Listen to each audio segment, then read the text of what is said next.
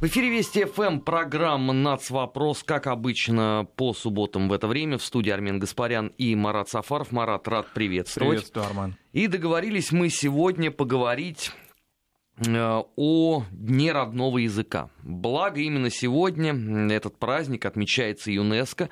Ну, на и... этой неделе, скорее, 21 да, числа. Да, да, и странным образом э, все это совпало э, с как раз э, событиями в Риге.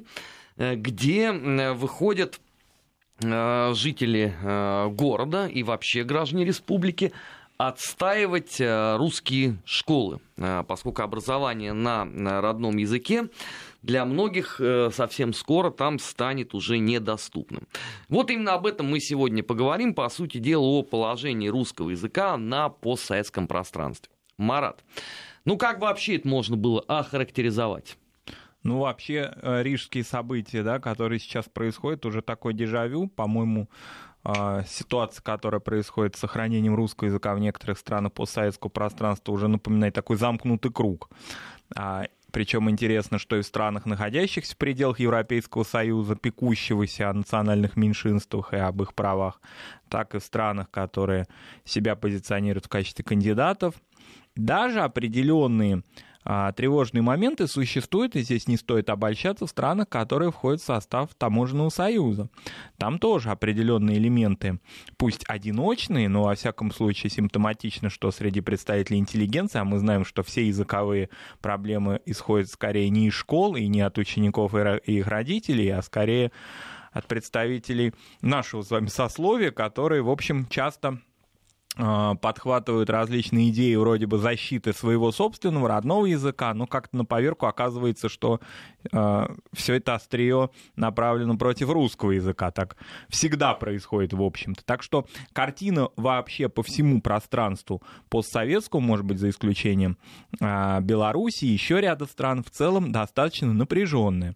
Но просто в Латвии эта ситуация уже, ну, как-то она превратился в определенный абсурд, причем абсурд с нацистским таким духом. А, в частности, вот мы подобрали нашей программе несколько цитат, я думаю, потом в процессе уже программы их озвучим. А, цитаты не от молодчиков, идущих в дни, значит, памяти нацистских а, солдат, и не от каких-то общественных организаций, а от представителей самых таких сливок общества, представителей интеллигенции, а, латышской элиты, которые можно трактовать исключительно как ксенофобские. То есть там нет даже никакого двойного дна. Обычно все-таки представители так или иначе, да, элитарной такой, а, ну, скажем так, да, националистической а, элиты, да, они все-таки пытаются создавать, особенно а, переходящие на стандарты ЕС, какую-то видимость хотя бы, да, защиты своего языка, здесь даже об этом и речи не идет, причем печально, что, как и в случаях э, с многократно обсуждаемой нами Молдавией, это те люди, которые были в советское время весьма успешны, и даже их э, произведения или их труды считались э, общесоветским достоянием. Вот такие сегодня примеры печальным придется привести. Ну, это вообще такая нормальная практика постсоветского пространства, когда самыми отъявленными такими записными борцами э, со всем э, русским, которые они только могут отыскать, являются либо бывшие э, активные деятели КПСС и ВЛКСМ, причем, что характерно, зачастую даже именно идеологических отделов этих организаций, что доставляет мне отдельную, конечно, радость в наблюдении за всем этим процессом. Либо же деятели культуры и искусства, которые, собственно говоря, были обласканы, а по-другому это даже назвать нельзя, э, той самой советской властью. И сегодня вот они э, стали такими яростными борцами против всего, чего только можно ну, какого-то внятного объяснения я этому найти не могу, потому что э, на их месте бы, конечно, надо было бы вспоминать прежде всего э, свои собственные истоки. Но здесь э, нас зачастую, ведь, я имею в виду Россию, критикуют за недостаточную активность на этом поприще. Что, дескать, маленькая поддержка школ, недостаточно много учебных пособий отправляется – Вообще та литература, которая готовится для отправки причем это не только на постсоветское пространство, это даже там с Соединенными Штатами Америки у нас был а, достаточно громкий такой скандал. А, Все это не очень а, всех устраивает, но об этом мы с Маратом поговорим. У нас на прямой связи наш коллега, сотрудник информационного информационно-аналитического издания «Вестник Кавказа». Мы слушаем вас. Да, Артем Соколов в эфире. Артем, да, здравствуйте. День. Да, добрый день. Я бы вот хотел в первую очередь немножко статистики добавить. А, и напомнить нашим слушателям, что вообще на сегодняшний день русский язык занимает шестое место в мире по численности и восьмое по распространенности. И вот, значит, за пределами России на нем разговаривают примерно где-то 125 миллионов человек. Лидером тут по-прежнему является Украина, где на русском разговаривает где-то около 37 миллионов человек. Далее следует там Казахстан 13,5 миллионов, Узбекистан 12 миллионов, Белоруссия 9 миллионов и Азербайджан около 5 миллионов. Вот. Это что касается постсоветского пространства. А на Западе больше всего на русском говорят в Германии и Польше, примерно по 5,5 миллионов человек, и в Соединенных Штатах 3,5 миллиона. При этом я бы хотел отметить тот факт вообще, что цифры эти, конечно же, весьма условны, поскольку есть целый пласт людей, которые попросту не афишируют владение русским языком. То есть они в повседневной жизни предпочитают общаться, естественно, на языке той страны, в которой проживают. А, то есть Приведу пример такой. Значит, молодой человек или девушка, чьи родители или хотя бы один из родителей приехал э, из России или из какой-то бывшей Советской Республики, на руках уже зачастую имеет паспорт гражданина э, Евросоюза и разговаривает, конечно же, на языке на местном. А приходя домой, э, совершенно спокойно может общаться с родителями на русском. И таких примеров, в принципе, хватает. То есть я сам знаю несколько семей таких, в которых общение как раз вот дома на русском, за пороги вышли дома и на местном языке общаются. Но бывают и исключения, то есть, допустим, э, смешанный брак, вот, значит, девушка русская, а папа, допустим, немец. Но немец, который жил и учился здесь, знает русский, но при этом у них трое детей, и ни один из них не общается на русском. То есть я, я бы хотел просто отметить, что в данном вопросе, конечно, ключевую роль, помимо э, значит, среды окружающей играют, конечно же, родители. Потому что если родители э, значит, поддерживают интерес или э, поддерживают и прививают своему ребенку интерес к русскому языку, к русской культуре, даже несмотря на не всегда благоприятные условия внешней среды, освоить язык, в принципе, можно.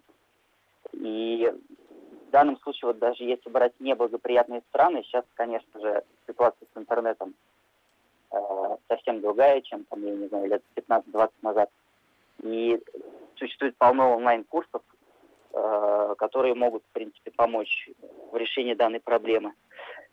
А, значит, что касается вообще популяризации русского языка за рубежом, то в 2016 году в России была принята федеральная программа «Русский язык», одной из главных целей как, которой как раз является продвижение русского языка за границей. И программа эта действует до 2020 года. И вот в том числе благодаря ей в настоящее время примерно в 60 странах мира на системной основе ведется обучение русскому языку. Вот в частности активную работу в этом направлении ведет сегодня Государственный институт русского языка имени Пушкина при поддержке Минобразования России. А, вот в конце года, например, он открыл э, Китае Центр русского языка и тестирования, который занимается обучением детей и взрослых русскому языку, а также подтверждением квалификации учителей. А, и в начале же декабря тоже прошлого года подобный центр был открыт, допустим, в Баку на базе Азербайджанского университета языков. И вот эти центры партнерской сети Институт Пушкина создаются э, во многих странах сегодня. То есть они есть Великобритания, в Германии, в Италии, Бельгии, Франции, э, в Соединенных Штатах, в Голландии, в Норвегии, в Казахстане, Армении и так далее. То есть стран много, и сегодня эти центры активно создаются. И вот как раз подытоживая, конечно, я бы еще раз хотел сказать, что, на мой взгляд, все-таки ключевой момент в данной работе, помимо значит, Минобразования, помимо вот деятельности Института русского языка имени Пушкина, э, на мой взгляд, конечно, являются родители. То есть в данном случае даже в неблагоприятных странах можно совершенно спокойно подтягивать знания русского языка, с учетом того, что в интернете сейчас полно всяких курсов и активно в соцсети развивается, я думаю, это не такая острая проблема, как когда-то, то есть, допустим, те же 15-20 лет назад. Ну, примерно так. Спасибо. Спасибо, Артем. Артем Соколов, аналитик информационно-аналитического портала «Вестник Кавказа», был в эфире Вести ФМ. Ну, Армен, наверное, можно согласиться с тем, что, безусловно, виртуальная реальность очень много снимает разных педагогических, дидактических проблем, но если все-таки взять агрессивную среду, которая окружает наших русскоязычных соотечественников в тех же странах Балтии, если посмотреть на те унизительные и транслирующие из государственных каналов этих стран реплики и а, аргументы против нашего языка, если взять сворачивание системы образования, пусть и в том виде, в котором она состояла в 90-е годы, понятно, что уже в усеченном виде, но тем не менее все-таки доходит до наших дней, и вот ее еще мы давайте растопчем окончательно. И вообще сам факт того, что легализуется маргинальность, легализуется национализм, легализуется русофобия. Мне кажется, что здесь, э, при всем том, что, безусловно, родители и среда семейная, она прежде всего воспроизводит язык, и если в семье от него откажутся, что никакая школа, никакая система образования, никакие бюджетные или российские средства не помогут в этом, тем не менее, э, молодой человек оказывается в состоянии агрессивной среды по отношению к его родному языку. И с этим этим надо что-то делать. Удивительнее всего то, что спустя сто лет после того, как Россия с этим впервые столкнулась, я имею в виду там 20-е, 30-е годы 20-го столетия, у нас опять возникают ровно те же самые вопросы, примерно, что характерно по тем же самым странам. Ну, вот можем так пробежаться. А, Бессарабия тогда в составе Румынии полное гонение на все русское, что только может быть. А, Латвия, Литва, Эстония, страны лимитрофы с полным гонением. Польша с насильственной а, программой а, полонизации, в том числе, кстати, там даже на западе э, Украины это все особенно активно процветало. Но тогда, что характерно, у и русского сообщества, и у нашей страны на серьезном уровне это а, проблем не вызвало. Те, кто хотел, те, собственно говоря, родному языку учились и в семьях, там, и в каких-то там гимназиях, кадетских корпусах, ну и по большому счету церковных было... школах и так далее. Да, и не было поддержки со стороны метрополии, поскольку Абсолютно. большевикам дела до этого Абсолютно, не было никакого. действительно. Но теперь, значит, проходит сто лет, и выясняется, что у нас есть та же проблема, и теперь у нас э, главное утешение, как это не парадоксально звучит, это в том, что у нас есть интернет. Я согласен, это действительно великое подспорье для любого человека, изучающего язык. Позвольте мне задать один вопрос. А на что тогда тратятся государственные деньги? Ну, у нас ведь десятки структур занимаются именно вот этим продвижением да, всего русского – в геополитическом пространстве. И если всякий раз потом выяснять, что у нас есть проблема с этим, и что если бы там не воля э, родителей, то вообще неизвестно, как бы это все складывалось. Вот у меня масса вопросов к нашим чиновникам. Потому что они же героически из года в год э, рапортуют о том, как много всего делается, э, как осваиваются правильно средства. Но всякий раз, когда появляется какая-то вот э, печальная ситуация, то выясняется, что у нас на государственном уровне те, кому положено этим заниматься, ровно этим почему-то не занимаются. Причем интересно, что позиции э, Россотрудничества, все-таки того ведомства, да, которое призвано этим заниматься, они вот именно нашими, мягко скажем, оппонентами в постсоветских государствах и рассматриваются как некие такие идеологические центры продвижения уже не русского языка, а русского мира, русского духа и чуть ли не аннексии. А, в этом смысле, да, показательная ситуация недавняя, печальная, киевская, очередная, да, которая была связана именно с офисом а, помещениями Россотрудничества, которые воспринимаются именно как а, ну вот именно как такой вот идеологический враг, сконцентрированный на территории государства. А, наверное, я думаю, что все-таки та активная работа, все-таки, которая за последние, ну, может быть, я не скажу за 10 лет, ну, может быть, около 5 лет, да, Россотрудничеством проводится на территории наших стран. Ну, вот, например, один момент, который можно назвать а, применительно к тем странам, где ситуация с русским языком как раз-таки наиболее благоприятная из постсоветского пространства, это страны Средней Азии, или, как сейчас модно говорить, Центральной Азии. А, это различные поездки представителей, активных представителей русскоязычной молодежи на территорию России. Это не создание у них двойной лояльности, чтобы никто не подумал об этом. Они остаются гражданами своей страны, своих стран, где являются уроженцами и активно там работают или учатся. Но все-таки на протяжении 25 лет представители а, наши соотечественники не были в России вообще. Они не знают Россию. Они Россию узнали по интернету, вот говоря возвращаясь к интернету. Теперь они могут иметь возможность посещать Россию, бывать на различных конференциях, видеть российские города, видеть реальную жизнь в России, причем не только в мегаполисах, но и в провинции, они и в Поволжье бывают, на Северном Кавказе и так далее. А вот это очень важная черта, да, вот она хорошо распространена у тех стран, у тех государств, которые э, имеют опыт эмиграции, имеют опыт диаспоры.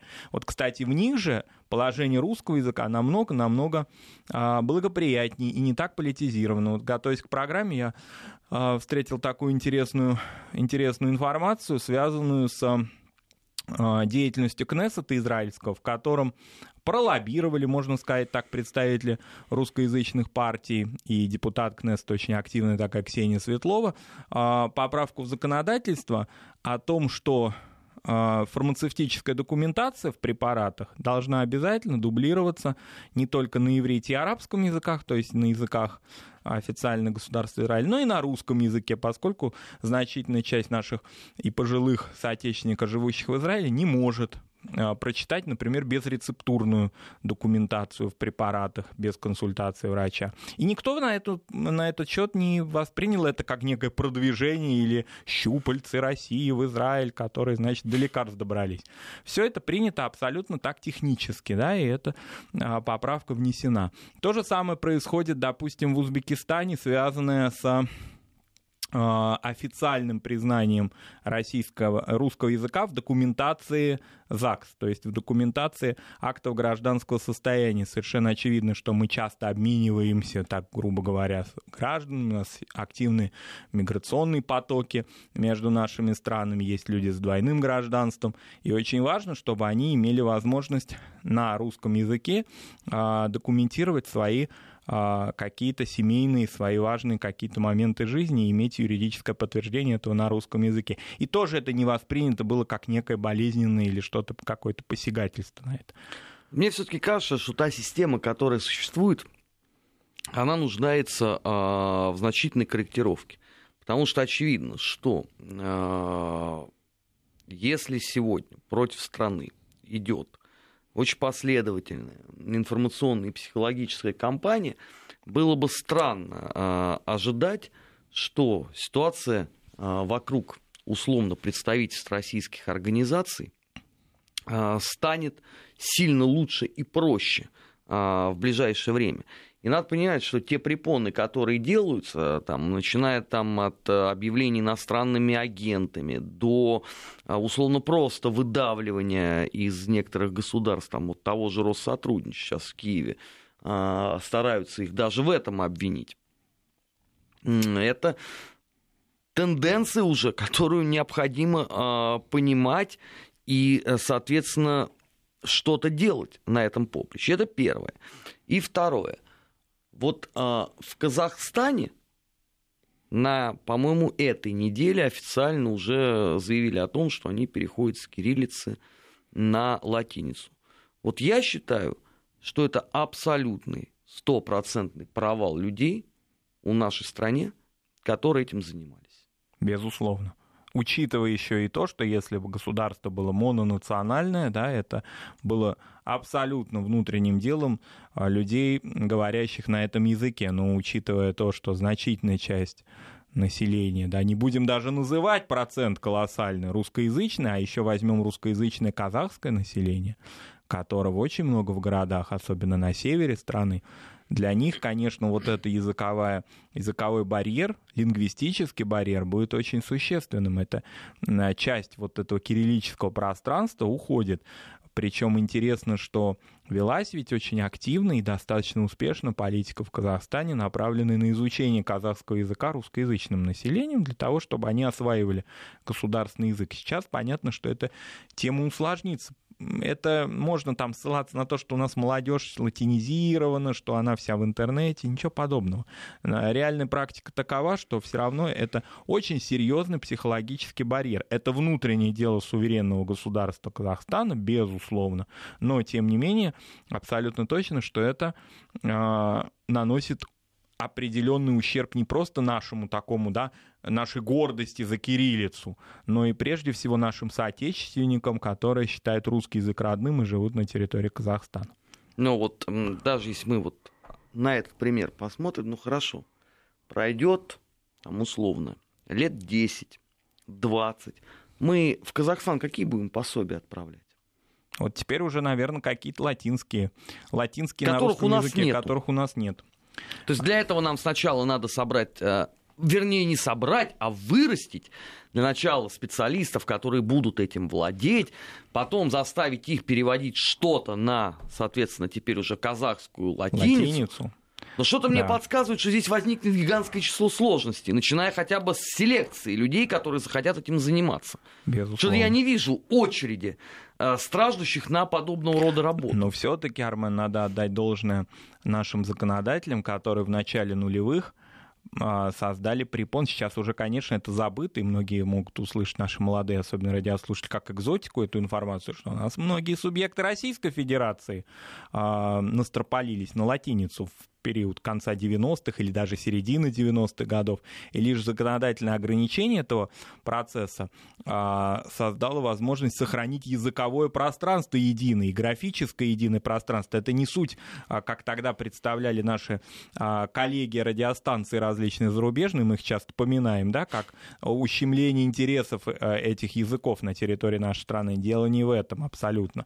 А, никто не запрещает, собственно говоря, да, а, читать традиционное письмо, может быть, 19 века и прочее, вот это наследие, которое осталось изучать его и сохранять, об этом речи не идет. А речь идет о сохранении языкового и графического пространства кириллического на территории нашей страны, которое было в самый последний момент, уже буквально в самый последний вагон электрички забежали и успели таки все-таки эту возможность э, предотвратить, потому что очень большое количество у нас э, таких горячих голов было, причем и на уровне власти властных институтов, кстати, в субъектах федерации это поддерживали. Это не просто разговор о так называемых, да, или реальных интеллигентах или общественных активистов. Это и в том числе о местных чиновниках, которые хотелось в этот проект влезть. Значительная часть, кстати, этих чиновников никуда не делся, а продолжает э, работать ровно на том же самом э, направлении. Но об этом мы еще поговорим э, в программе «Нас вопрос». Сейчас на Вести ФМ новости. Не переключайтесь.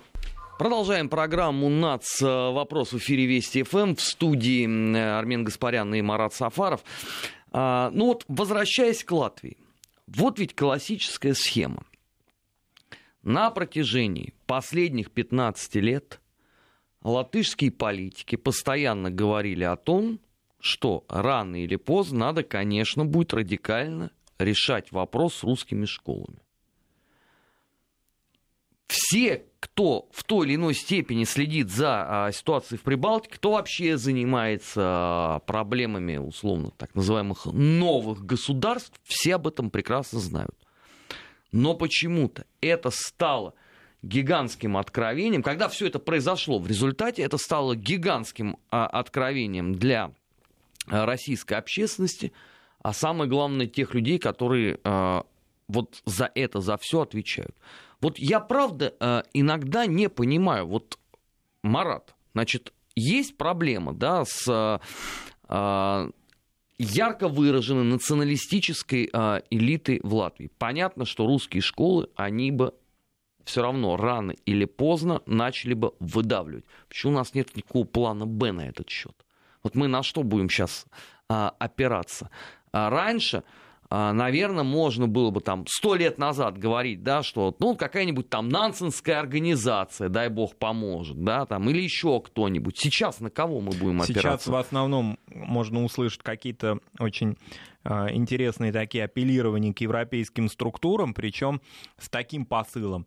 Ведь русский язык — это не только язык, собственно, граждан или не граждан Латвии, приехавших туда имеющих корни после 1940 года, но и язык Латгалии, язык э, культурного наследия Восточной Латвии, в котором э, в которой русский язык, можно его называть и белорусским языком в том числе, вообще славянская речь исторически звучала и в Даугавпилсе, и в Резекне, и в других городах на востоке Латвии. И вот это апеллирование очень интересное, то есть, ну, как бы так скажем, переход на стилистику Европейского Союза по защите меньшинств и их культуры. А, мы говорим не о советском наследии, не о советских бывших гражданах, а о тех русских и белорусах, которые жили исторически тех же староверах, например, которые жили исторически на территории современной Латвии. Но этот номер тоже чего-то не проходит, потому что, да, действительно, европейские чиновники кивают головой говорят, да, мы выделим средства на реставрацию русских церквей, наследие, мы будем поддерживать русскую культуру, но вмешиваться во внутреннюю образовательную политику Латвии нет. Кстати, интересно, что а, на протяжении всей вот этой дискуссии латышские русофобы, они-то как раз не делают никаких различий между русскими старыми, русскими новыми в кавычках. Для них нет ни- никаких таких деталей, да, они единственное, что, и надо им отдать должное все-таки, а, признать их а, какие-то положительные черты, они признают существование православной церкви, и на этом уже спасибо. Вот это они говорят, да, она историческая церковь Латвии, благо еще значительной части латышей в последнее время приняли православие.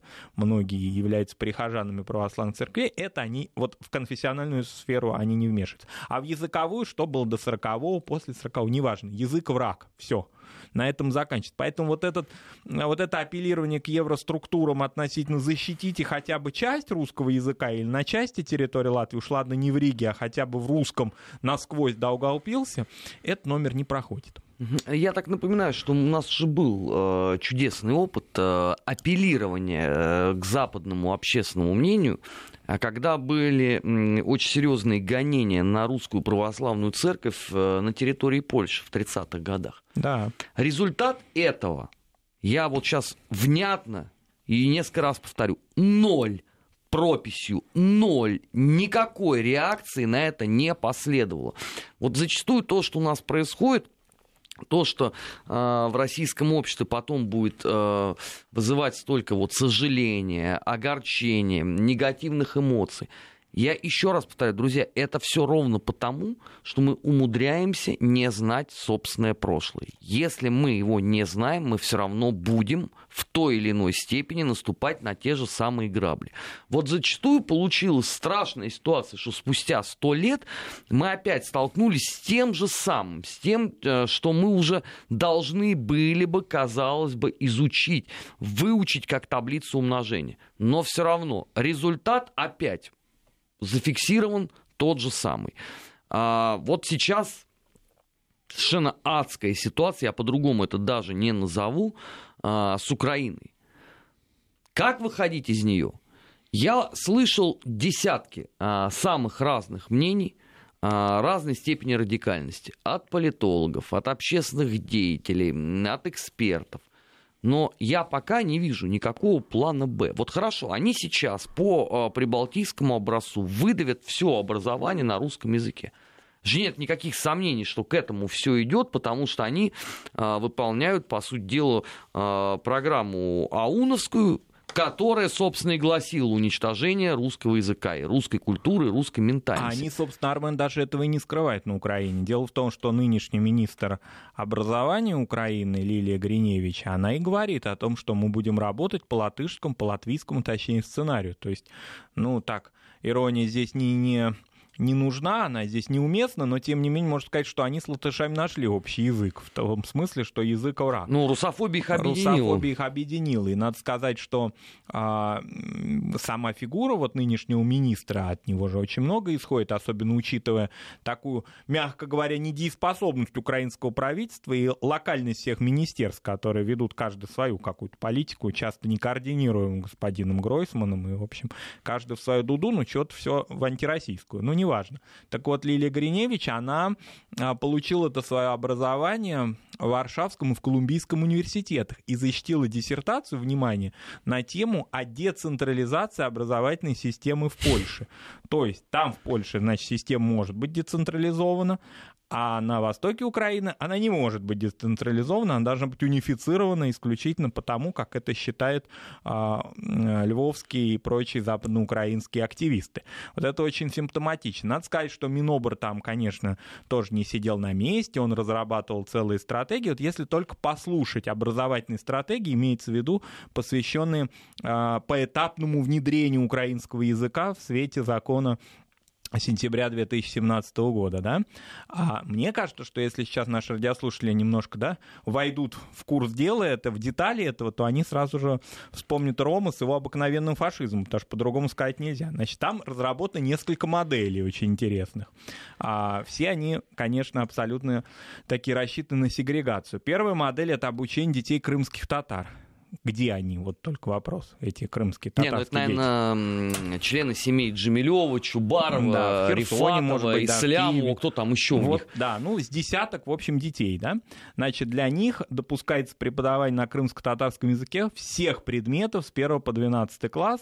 Но а преподаватели-то есть? Вот, но при... родители будут учить. Но ага. при этом обучение должно идти параллельно на украинском языке. То есть, в принципе, они а, билинговыми должны стать. Но напомним, а, о том, что на протяжении 25 лет нахождения Крыма в составе Украины каких-то явных попыток обучать крымско-татарскому языку крымских татар не происходило. И выросло целое поколение, мы уже неоднократно это говорили, это большая проблема сейчас, стоящая перед крымско-татарскими школами на территории нашей страны, по обучению представителей этого народа своему родному языку. Можно, конечно, опять вспоминать там товарища Сталина и Берию, это, или Екатерину II и так далее, находить каких-то виновных это понятно все, но на протяжении 25 лет а, система обучения крымско-татарскому языку на территории Крыма не происходила системно, и в результате выросло целое поколение, говорящее на родном языке. Теперь, значит, взялись за это дело только как-то виртуально. Вторая модель — это для языков Европейского Союза. Там, значит, такая история. Тоже есть языки номер один, есть языки номер два. Есть языки там польский, словацкий, болгарский. Значит, их, им, им будут учить э, уже в детском саду, в начальной школе, а с пятого класса в параллель с украинским языком. А есть языки проблемные. Это, конечно, ну, Армен, вы догадываетесь, венгерский и румынский, потому что эта тема уже поднята достаточно широко. А польский? Польский тоже. Значит, а, нет, польский в первой группе, он не такой почему-то считается проблемный. Но это временно, я это временно. что его сейчас перенесут туда. Да, это временные трудности, а вот венгерский, с учетом того, что МИД Венгрии уже возмутился громко и отчетливо э, по закарпатской проблеме, там ситуация иная, и преподавание украинского языка дозированно будет осуществляться. И теперь, внимание, что с русским языком. А с русским языком история такая. Русский язык очень близок к украинскому, тут выяснилось, значит, из уст. Неожиданно. А, Минобра. И а, имеется в виду то, что наши представители, а, наши соотечественники, они, в общем-то, находятся и так в русскоязычной среде. Поэтому обучение их украинскому языку должно быть намного более значительно, поскольку иначе они не смогут выучить при всей близости двух языков государственный язык Украины. То есть, таким образом, вывод из этого а, русскоязычная а, община Украины в разных ее субъектах, она находится на самом последнем месте согласно этому законопроекту. Чудесные вообще э, перспективы нас э, ожидают совсем скоро на Украине. Это вообще, конечно, отдельная э, тема, э, очень большая, именно вот проблема образования. Наверное, мы просто э, в каком-нибудь из выпусков э, нацвопроса э, отдельно поговорим о том, что произошло за это время на Украине. Сейчас мы должны прерваться на прогноз погоды, тоже история важная, потом продолжим. Программа «Нацвопрос» в эфире Вести ФМ в студии Армен Гаспарян и Марат Сафаров. Сегодня мы говорим о положение дел с родным э, русским языком, по сути, на постсоветском пространстве. Сейчас вот к нашему прискорбию пальма первенства-то по унижению и гонению переходит уже из э, Прибалтики на Украину. Ну, во-первых, потому что и страна побольше, и население э, побольше. Ну и, конечно, злобы там первобытной такой по отношению к, ко всему русскому на сегодняшний момент немерено. Но вот что интересно. Значит, э, Давича, Венецианская комиссия выступила в защиту. Это вызвало, вот мы с Маратом сейчас как раз э, в перерыве да. новостей это обсуждали. Это вызвало какую-то невероятную радость э, у наших э, таких вот экспертов, которые, правда, никогда до этого не занимались проблемами родного языка, и уж тем более его положения на постсоветском пространстве. Они даже многие не понимают, что Венецианская комиссия это вот как орган совещательный. Она может дать совет. А вот хочешь ты его исполнять или не хочешь, это дело твое. Понятно, что э, Украина, конечно, последнее, что, наверное, будет делать, это выполнять э, предписание или рекомендацию Венецианской комиссии. Да, ну напомним, что Э, выводы этой комиссии. Сама комиссия, что из себя представляет, это Европейская комиссия за демократию через право. Это, подчеркиваем, консультативный орган, действующий при Совете Европы уже более 25 лет, а если точнее говоря, с 90-го года, то есть все законодательные инициативы Прибалтики тоже как-то прошли достаточно благополучно через эту комиссию. Но, тем не менее, вот сейчас, в 2018 году, все-таки комиссия встрепенулась и решила, что э, закон Украины об образовании 2017 года однозначно не соответствует европейским международным нормам демократии и свобод, и согласно решению ЕС, из всех языков национальных меньшинств именно русский язык с подачи, значит, официального Киева признан самым угнетаемым в стране. Вот в том числе они рассмотрели вот то, что мы э, в предыдущем сюжете говорили, вот эту градацию языков, и она их возмутила. И секретарь этой комиссии Томас Маркерт сейчас такой враг народа на территории Украины, и украинские СМИ его обзывают нехорошими словами. Это считает... говорит о том, что в украинских СМИ тоже не нашлось ни одного человека, кто поинтересовался бы, что такое Венецианская комиссия. комиссия. Да, они очень большую серьезность придали, а, как и наши многие эксперты, значит, этой комиссии и этому господину, который все-таки вот так пошел а, против а, мнения украинских чиновников. Так вот, собственно, эта комиссия носит характер, да, она осуществляет мониторинг различных законов, в том числе связанных с национальными меньшинствами, проводит определенную экспертизу экспертизу законов и выносит консультативное решение. Уж если в пределах ЕС-то она не может, ну, например, применительно к Польше той же самой, да, какую-то обуздать ситуацию, что она может со страной, которая и в кандидатах-то в членство в ЕС-то а, еще застряла. Поэтому говорить об этом, ну, хорошо, ну, позитивно, ну, замечательно, значит, есть все-таки в Совете Европы квалифицированные люди, эксперты, юристы, которые действительно понимают эту ситуацию. А, вероятно, имеют и какое-то экспертное сообщество общество сугубо педагогическое, потому что Венецианская комиссия, которая на протяжении всей своей истории занимается экспертизой образовательных законов, имеет такой большой пул а, экспертов в сфере педагогики и образования. Честь им и хвала, замечательно, но ситуацию изменить это никак, никоим образом не может, хотя бы потому, что на этой же уже буквально неделе, когда значит, весь мир во главе с ЮНЕСКО отмечает Международный день родного языка и защищает его во всех странах мира столь усиленно, в красивейшем городе Черновцы, на Буковине, который всем хорошо, я думаю, известен. Многие в советское время там бывали, может быть, и в наше время – еще успели там побывать. Так вот, кто туда собирается сейчас, должен иметь в виду, что муниципальные власти этого города многонационального исторически, когда-то там украинского языка вообще-то вообще не было совсем, это был город скорее а, немецкого языка даже в австро-венгерский период. Так вот, сейчас, в 2018 году, принят там муниципальный, значит, такой а, закон, который гласит, что запрещено использовать русский язык в любой сфере, в том числе в вывесках, надписях, плакатах, афишах, нельзя говорить по-русски а, в рекламе, радиорекламе или местных телеканалах. На улице хоть можно говорить? На, на улице можно говорить, если иностранец запросит что-либо на предприятиях общественного питания или в сервисных каких-то э, услугах, где предоставляют сервисные услуги, то ему можно и ответить даже по-русски. То есть, mm. если он со своей денежкой пришел, да, то ему можно ответить. И вот в этом городе, подчеркнем, всегда бывшим многонациональным и всегда являвшимся так очень, э, ну, в отличие от Львова, в общем, такого серьезного напряжения национального в Черновцах долго не было. Напомню, что Буковина — это вообще особая такая область Украины, там особый такой мир. А, и интеграция ее с Украиной произошла по большому счету только после 1944-45 годов. Но тем не менее... Ну, же как раз ее румыны-то обратно и требуют. Вот румыны ее обратно и требуют, благо вокруг Черновцов большое количество как в советское время мы говорили, молдавских сел, сейчас румыны настаивают, что румыноязычных сел, так вот, значительный процент населения Буковины составляет румыны, и румынам, как и венграм в Закарпатье, очень не нравятся эти инициативы, в отличие от милого господина Маркерта из Совета Европы, они говорят совсем другим языком, на своем родном, кстати, языке, очень резко, и, собственно, я думаю, что с их подачи-то это произошло. Это, кстати, очень серьезная деталь. Вероятно, это решение Венецианской комиссии во многом а, инициатива-то не наших экспертов и не наших, тех, кто должен был бы да, это отставить, а скорее а, представителей венгерского и румынского правительства, которые, значит, уже повернули в сторону такую, что и русскому языку привалило, что называется, до кучи. Да? А, вот это очень интересная история, которая происходит сейчас, на этой неделе, где, значит, родной язык активно должен был бы защищаться.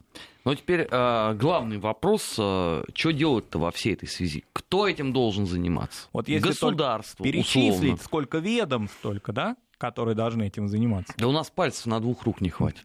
А, если это перечислять. А, проблема-то вся а, в том, что у нас же еще, если просто кто-то не знает, у нас же еще есть десятки фондов, некоммерческих организаций, которые занимаются вот этим вот продвижением. Правда, результаты у них зачастую ну, настолько удивительные получаются, что вот ты сидишь и думаешь, ну вот, ребят, хорошо, вот что у вас должно было быть в головах, что вы отправили а, в церковь, в зарубежную, которая находится за океаном, вот русский православный храм, где понятно, что, э, извините, это все потомки иммигрантов. Вы им отправили книги про Павку Корчагина. Ну что, ну неужели вот среди всего многообразия великой русской литературы, среди всего бэк-каталога, который для вас постоянно печатают ведущие издательства, вы не смогли отыскать условно там Чехова, Шмелева, Чехова, Лермонтова? Ну вам обязательно нужно было отправить туда Павку Корчагина, чтобы получить скандал, чтобы там все бушевали, а вы ушли здесь в Тину, не знаю, что они там недовольны. Недовольны чем-то, прислали, таки должны быть благодарны. Ну, единственные вот какие моменты можно перечислить из таких на поверхности лежащих позитивных, ну, мне как-то вот ближе в этой сфере а, отрасль культуры, наверное, вот такой пример могу назвать, да, это инициатива нашего Минкульта по а, большим гастролям, так называемый проект, когда большое количество русских театров, причем не только из нашей страны, но и театров, которые находятся постсоветских государствах.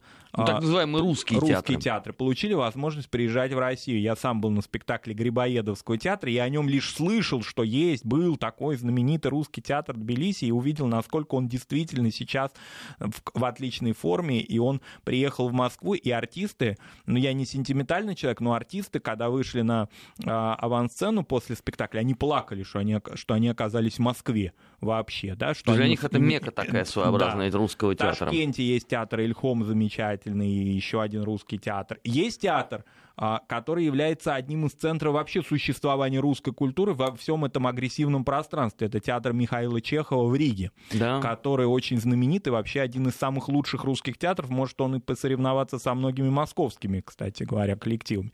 Вот в этом смысле, если взять какое-то отдельное направление, так ведь его можно, оказывается, наладить. Если... Только к этому надо с головой подходить. И а, надо, соответственно, знать досконально тему. Тогда все это будет работать. Но если мы почему-то зачастую считаем, что там у нас ничего не поменялось с 79 года, и там нас ждут со спостертыми объятиями, то я должен сильно огорчить. Этого давно нету. И надо, соответственно, а, принимать новую стратегию по продвижению, а самое главное, по защите русского языка. Потому что если этого не делать, с каждым месяцем число неприятных сюрпризов для вас будет только усиливаться и увеличиваться. Я уже рассказывал о том, что, например, в Молдове Несмотря на то, что там очень много русскоязычных, там даже э, русскоязычный президент сейчас страны, Игорь Николаевич Дадон. Так вот, в Молдове в книжных магазинах нету ни одной книги на русском языке по событиям Великой Отечественной войны. Зато если открыть отчеты наших чиновников, то такое ощущение, что у нас все, что вот издается, туда прям эшелонами гонится. Да где это все тогда? Что будто бы у нас Советский Союз, союзные республики, который получает московскую литературу. К сожалению, нету этого, нету. Поэтому, э, друзья, надо переставать морочить самим себе голову рассказами про замечательное совместное прошлое и понимать, что у нас в 21 веке э, есть значительное число сложностей. И решать их за нас с вами не будет никто. И решать их надо не на бумаге, а на практике. Потому что на бумаге мы уже вон дорешались до ситуации э, с русскими школами в Латвии, до ситуации с русским языком на Украине. Да много чего здесь можно перечислить негативно негативного. Здесь проще, наверное, называть какие-то э, более-менее положительные примеры, но вот что-то у меня с ними большая проблема сегодня. Но мы обязательно об этом будем еще говорить в рамках э, программы «Нацвопрос». На сегодня наше время уже с Маратом в этой программе истекло. Я благодарю Марата. Спасибо, Армен. До встречи завтра. Наш эфир продолжится. В следующем часе недельный отчет. И у нас в гостях будет политолог Дмитрий Орлов. Не переключайтесь.